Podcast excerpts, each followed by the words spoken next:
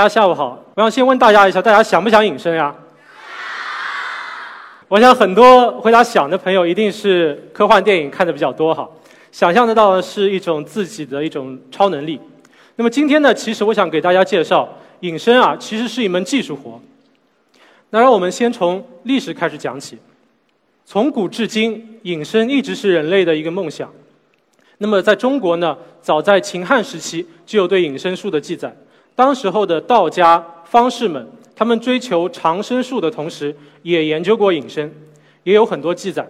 那现在看来呢，当时的那些方法和方式都是接近可笑的。有一个非常经典的例子，就是一叶障目，说的是有这样一个隐身的方子。就是如果你找到了螳螂在捕蝉时候用来伪装自己的那片叶子，你攥在手心里，放在眼前，周围的人就看不到你了。那么古代确实有一个书生这么做了，那么他立刻跑到集市上去，那结果也可想而知，也就留下了一叶障目这样一个笑话。但话又说回来，中国古代非常多的哲学的思想确实是隐身的思路。第一个呢，就是天人合一。天人合一说的是人和自然与环境一个完美的融合。如果你做到这一点，你就可以隐身。大家看一下后面的这张图片，是在长城上拍摄到的。如果你仔细看，在画面的中央有一个行为艺术家，他把自己做做上人体彩绘，巧妙地和周围的城墙和山景融合到了一起。所以从这个角度，你很难发现它的存在。那第二个例子呢，更加有意思一点。那是在三四年前，是在四川有一个派出所，他们接到了一个电话，哎，说家里的两个小孙子啊不见了，找了大半天也找不到。结果呢，民警就在山脚下的一个泥池塘里面发现了他们两个，原来他们玩着正欢呢。大家可以看到，这是其中的一位，因为他身上裹着很多的泥浆，还有泥土，和周围的山景完全融为一体了。所以怎么找也找不到，所以有网友们就戏称了说：“哎，这两个小隐身人啊，长大了肯定是特种兵的好料子。”那这两种方式呢，首先是不太干净啊，因为你最起码回家都得洗个澡吧，是吧？那么有没有不用洗澡的隐身术呢？那这位先生做的一件事情呢就很聪明，他拿着自己的平板电脑走到了山上，他巧妙地将背后摄像机拍到的画面展示在了前面的屏幕当中。然后从这个角度看过去，似乎你就看不到他的脸了，而后面的天空的景象依然非常的完整。那毕竟这个小的显示屏，它的面积是有限的，所以它能隐身的区域也依然是有限的。我们可以暂且称它为是小隐。那么怎么才能大隐呢？中国古人也说过，说小隐隐于山，那大隐隐于市。确实是这样。现在在韩国正在建造一幢摩天大厦，他们称之为隐身大厦。那它隐身的原理呢，也跟之前提到的是一样的，将非常多的电子显示屏铺满整个大厦的外墙。所以，如果你三百六十度将背后的景象显示在它的墙体上的时候，你就看到右边这张图显示的这样一个隐身的效果，就是一幢摩天大厦在城市的。正中央消失了，当然这么做的代价是非常高的，也非常耗电。那其实大自然中就隐藏着更高超的隐身技术。大家来看一下下面这段视频，是在海底拍摄到的。现在在画面的正中央是一个呃珊瑚，然后有一条小鱼飞游了过来，似乎什么都没有发生。但如果你靠得更近的时候，哇哦！你看到原来是有一只白色的章鱼，它受到了摄影机的惊吓之后，吐出了一口墨汁，然后飞走了。当它游游到这边的时候，张开它的躯体，你就会清楚的发现它的颜色和图案都是可以瞬间变化的，是不是非常的神秘？那这是一个慢动作倒播的一个画面，可以看到这个软体的章鱼，它可以在三维立体各个方面。变换自己的形态、表皮的颜色、图案，甚至是表面的一些微小的结构，以至于说你知道它就在那里，但是你依然无法分辨它和它生存的环境。那么章鱼究竟是怎么得到它的隐身术呢？奥秘就在它的表皮结构当中。这一张它章鱼表皮的图像，你看到的是非常多成千上万的小的色素块，有的是黑色，有的是棕色，也有白色的底色，还有青色和黄色的效果。所以它的奥秘呢，是因为它是软体组织，所以它可以瞬间像这样动态图这样张开或者缩小这些小的色素块，以至于达到在这个时候是白色的底色或者棕色的表面的颜色。当然，它还有非常多其他的呃结构和颜色的变换能力。那么它的呃物理背后的物理原理呢，像在右边展示的，原来章鱼的表皮是分非常多层的，每一层都有不同颜色的色素块。但同样的是，它每一个色素块都跟周围的肌肉组织紧密相连，所以它可以瞬间拉伸或者缩小这些颜色，而之前和之后的差别可以超过一百倍。那现在我们非常清楚了这个章鱼它隐身的本领，那么下面就让我们玩一个找章鱼的小游戏，好不好？大家看一下，这是另外一段视频。那这个时候依然是在水下，但是更加的高清，更加的彩色。大家可以看到，能不能看到一条章鱼？在哪里？啊反正我是没看出来。我给大家揭秘一下。啊，原来它就在这里。其实作为这只章鱼啊，我我觉得它一定也很郁闷，就是我已经做的如此之完美了，居然大家还能够找到我。所以有了章鱼这样的一个演示之后呢，我们不难想象。在不久的未来，我们会有像电子的皮肤、电子的衣服这样的隐身的科技或者产品出现。现在我们穿的衣服可能很多是猪皮、牛皮，以后大家可以滴落着一张章鱼皮就可以出门了。那么其实不只是章鱼，所有的这些头足动物们，那些软体动物常见的，比如说像鱿鱼，或者说是乌贼，它们都有类似的呃变换的能力。但是从严格的意义上讲，它们都是一种伪装术，并不是一种高级意义上的隐身，因为你毕竟是可以看到它的，只是你无法分辨它和它所在的环境。那么更高级的隐身术，其实也可以用中国古人的思想来阐述。老子他用上善若水来表达对水的敬意和赞美。那确实，你看到水从它的源头慢慢的流到你的跟前，一路上其实经过了艰难万险。因为有岩石有峭壁，但是它都可以非常平静地绕过这些障碍物来到你的面前。而当你看到它的时候，你并不知道它所经历的这个过程。那隐身术也希望做到同样的事情，就是让原本直线传播的光线达到一个绕行，然后继续前行的效果。这听起来虽然说是非常的梦幻，但是下面会看到它其实并没有那么难做到。这是一段。演示实验是在罗切斯特大学拍摄的。现在在画面的正中央，大家看到的是一个大男孩靠着墙站着，但是其实就在他的跟前站着一个他的弟弟，但大家刚才却看不到他。那现在把两个人的位置互换一下，现在大家看不到这个大男孩的腿了，但是后面却蹲着他的弟弟。哎，这是为什么呢？其实原因也不难理解。因为正在这个小男孩的面前放置着两面镜子，但大家没有注意到的可能是边上还有另外两面镜子来辅助这样的一个隐身实验。它的原理图呢就展示在左边，在熊猫这个位置是隐身的，蓝色的几根线呢代表的是四面镜子，它们两两互相成直角，并排放着。那红色呢就是光行进的路线，可以看到当观察者在屏幕的下方的时候。你看到光是经过了四次的反射，绕过了这个熊猫所在的区域，但是你却依然能够看到背后的景象。这就是刚才这个实验的基本原理。那其实，在座的每一位，你们回家都可以做这个实验。你只要取四面镜子，放置成这样的位置就可以了。大家拿着镜子，不用老看着化妆啊，或者试衣啊，对不对？可以拿来做这样的隐身的实验。因为只要躲在这个小熊猫在的地方，大家可以看到。光线就可以绕开你。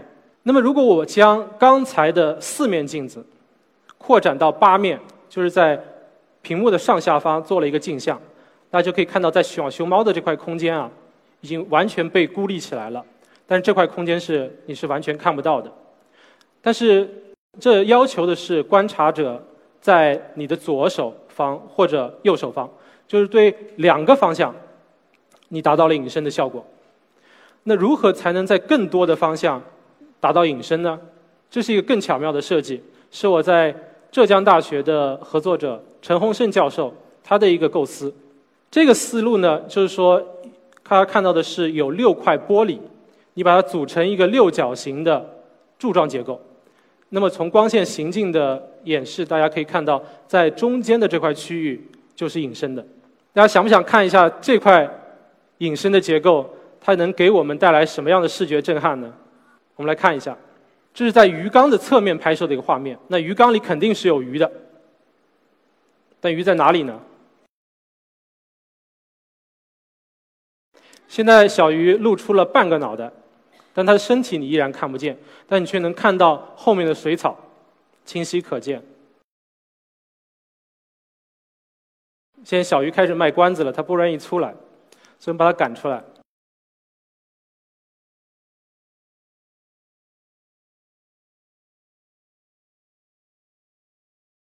那现在它出来了，是不是很神奇？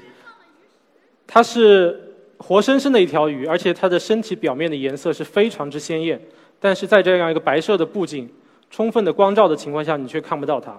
那这是刚才这个实验的一个原理图，就是把这个六角形的隐身的装置放在了鱼缸的中间。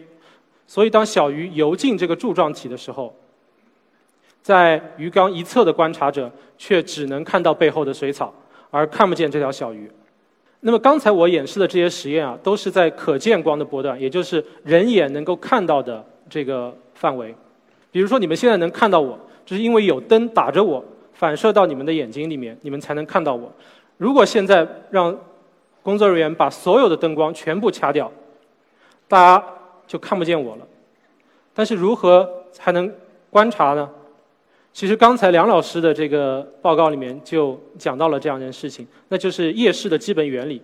如果你用红外照相机来拍摄黑暗中的人的话，你依然可以看到他的图像，因为人是发热的，就像我一样，我有体温，我不断的在发出红外波段的电磁波，就能用红外相机捕捉到。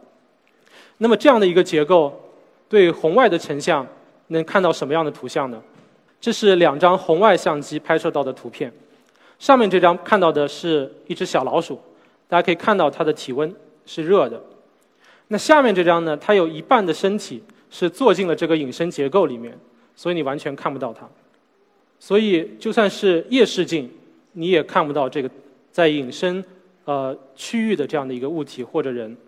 那这个结构可以说是嗯非常好了，因为它能做到可见、红外都隐身。但是它的缺点在哪里呢？那缺点在于，它还是只能在六个方向，因为它的对称性达到隐身的这个效果。如果你的角度稍微偏折一些，五度到十度，这就不起作用了。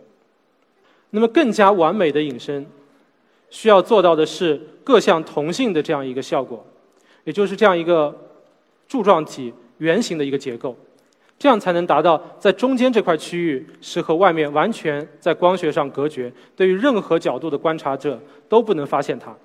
那么这样的一个完美隐身的一个要求，其实对科学家们的挑战是非常非常之大的。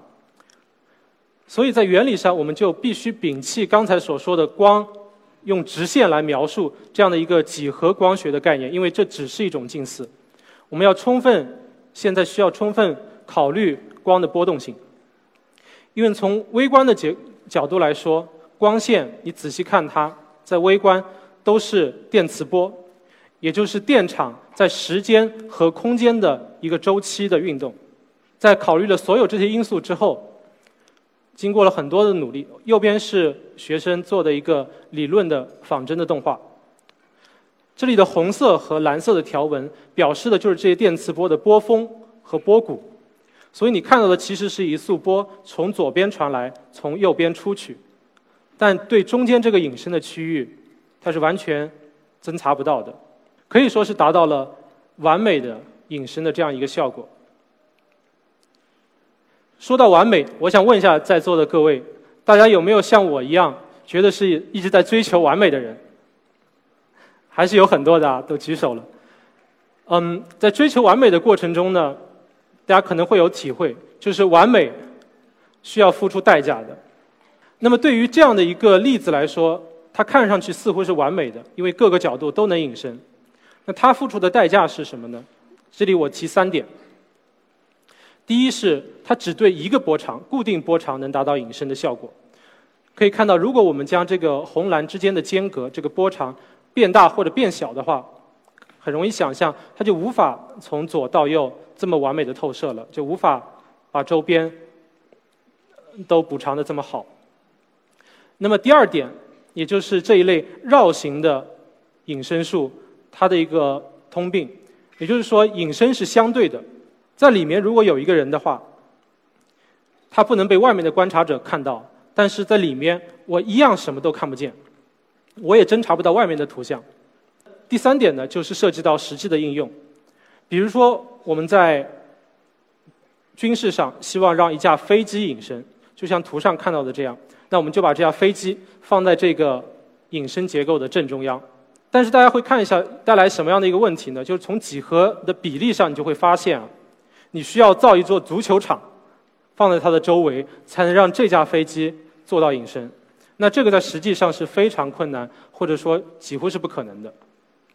那么，怎样才能达到让一架飞机完美的隐身呢？或者说，现在最好的科学技术能达到做出什么样的一个隐形飞机呢？下面我们就来介绍一下它现在所谓的隐形飞机它的一个隐形的基本原理。首先，它的对飞机的这样的一个探测是在微波阶段、微波的波长做的，就大家用的微波炉或者手机这样的信号。用的呢是雷达，那么它侦查的原理是它一不停的发出电磁波往空间。这时候如果来了一架民航的飞机，那一定会有部分的电磁波是往原路反射的，然后会被刚才的这个雷达探测到。我们就知道在多高的高空、多快的速度有一架飞机正在飞行。那如果现在如果敌方来了一架侦察机，它是一架隐形的飞机。隐形的飞机呢，它的外表的形状和涂层都是经过严密的设计的。它要达到的一个效果呢，就是说它的反射波绝对不会沿着原路返回，它会被吸收掉一部分，然后其他的部分呢往其他的方向去了。所以对这一个雷达来说，它确实是隐形了。但是聪明的观众可能也能看出来，如果我在四面八方、天上、地下、山上都放上这样的雷达。成为一个雷达网络，并且它们之间是可以非常好的互动。那么现在是没有一个技术能够让一架飞机真正在天空上消失的。正是带着这样的一个想法或者问题，我和我在浙江大学的合作者叶德信教授去年，嗯，找到了一个不一样的思路。我们设计了一种隐身材料，就像画面中看到的一样，有这些基本单元组成的。这样的一个隐身材料组成的这个结构呢，可以是任意大小和形状，所以在这里我们把它画成了一架飞机的形状。为了配合刚才的这个题目，它一样可以是坦克，或者人，或者一个建筑。但是无论怎样，电磁波都会完美的穿透它，继续前行，不发生任何的改变。更难能可贵的一点呢，在实验上，也它也非常容易实现，因为它所需要的材料就两种，一种是铜。一种是常见的塑料，当然这里的细节的结构和连接方式都是非常仔细设计过的。这样的一个复合材料，它达到的一个效果呢，是电磁波在这个材料里传播的速度和在空气中是完全一样的。所以对于电磁波来说，这两种其实是一种材料。所以也就是为什么我可以把它做成任意的形状或者大小，它都不会对电磁波产生任何的干扰。这也就和刚才所谓的，嗯，一个光线绕行的一个思路就完全不一样了。这里是完全敞开的一个设计。那这样的一个隐身材料，显然在军事上，嗯，会有很大的潜在应用前景。但其实跟在座每一位的生活也都可以息息相关。我想大家有没有这样的体验？就是说，总是抱怨，哎，这里网络的信号不好，手机的信号不好，或者说大家在家里装了一个新的无线路由器，你在附近的话上网的速度非常快，那你跑到其他房间、其他角落，你就发现信号很弱，上不了网。或者说，当你一边打着手机一边走进电梯的时候，我想大家都有这样的心理准备，就是这个信号会断。那这些都是因为同一个问题，就是我们现在用的建筑的墙体，或者说铸造这个电梯的这个金属材料，都不是这样的隐身材料，它都会强烈的散射或者阻拦电磁波的发生和传播。所以可以想象，如果我们用这样的一个复合材料做成我们的建筑或者电梯的材料，那么我们的在我们的生存空间里面就不需要这么多的路由器。也不需要这么多的信号发射塔，却能更有效、更节能的通讯了。那在最后，希望我经过这一些一系列的介绍吧，我希望大家跟我一样有信心。那也就是说，隐身在未来将不再是一种超能力。谢谢大家。